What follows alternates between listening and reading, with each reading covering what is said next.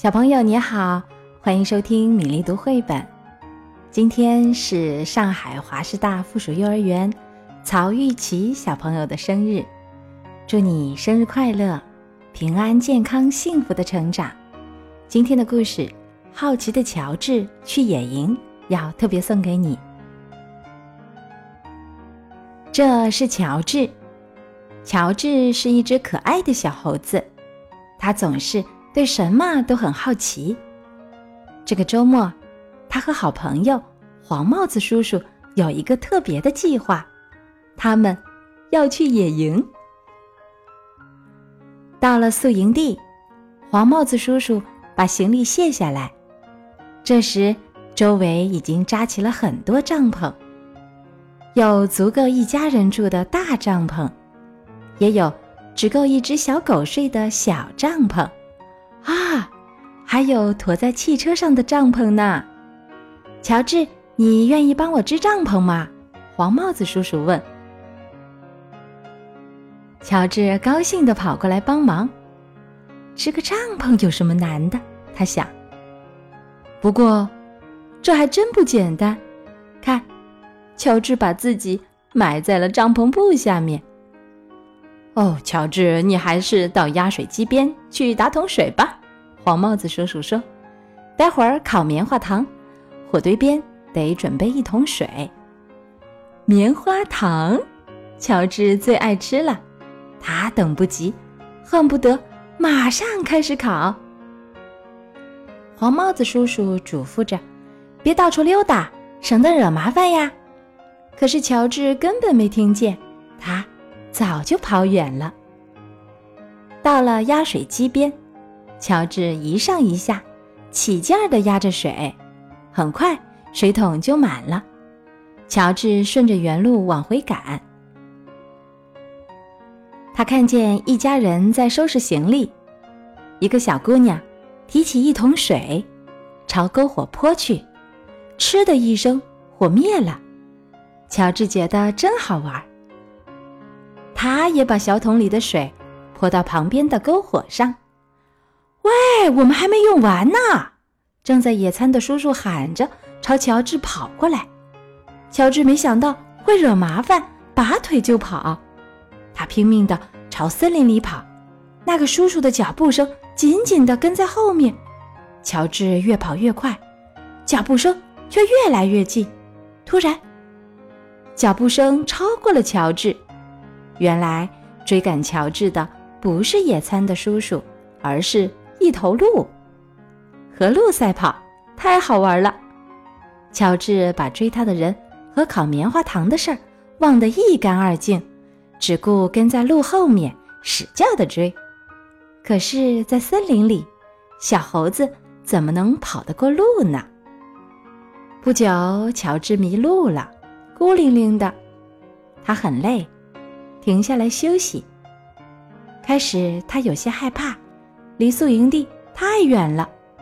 可是过了一会儿，动物们都来和他作伴了。一只蜥蜴趴在岩石上晒太阳，一只松鼠在树上吱吱的叫，一只黑白纹的猫尾巴。从灌木丛里露出来，乔治很好奇，小猫想和我玩吗？他轻轻地把小猫拽出来。啊，不是小猫，是一只臭鼬。臭鼬被吓了一跳，翘起尾巴，噗，放了一个屁。天哪，这味儿太难闻了！动物们四处逃散。乔治也想躲开，可是来不及了。他浑身沾满了臭味儿，怎么才能把这讨厌的臭味去掉呢？乔治很发愁。更糟的是，在森林里，他没法洗澡呀。哎，有办法了，到小溪里把臭味洗掉。乔治跳进冰凉的溪水中，使劲的洗呀搓呀。全身都弄湿了，可是身上却依然臭烘烘的，该怎么办呢？乔治想呀想，到树上去晾一晾，臭味会不会随风飘走？乔治爬上树，待在高处，把全身吹干。但是，臭味儿一点也没有变少。可怜的乔治，这会儿他多希望没有跑得离宿营地这么远呢！要是正在和好朋友烤棉花糖，该多好！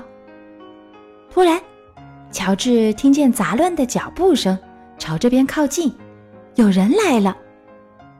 原来是森林里的动物们。他们慌里慌张的从乔治身旁跑过去。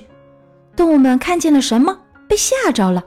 乔治也看见了，着火了。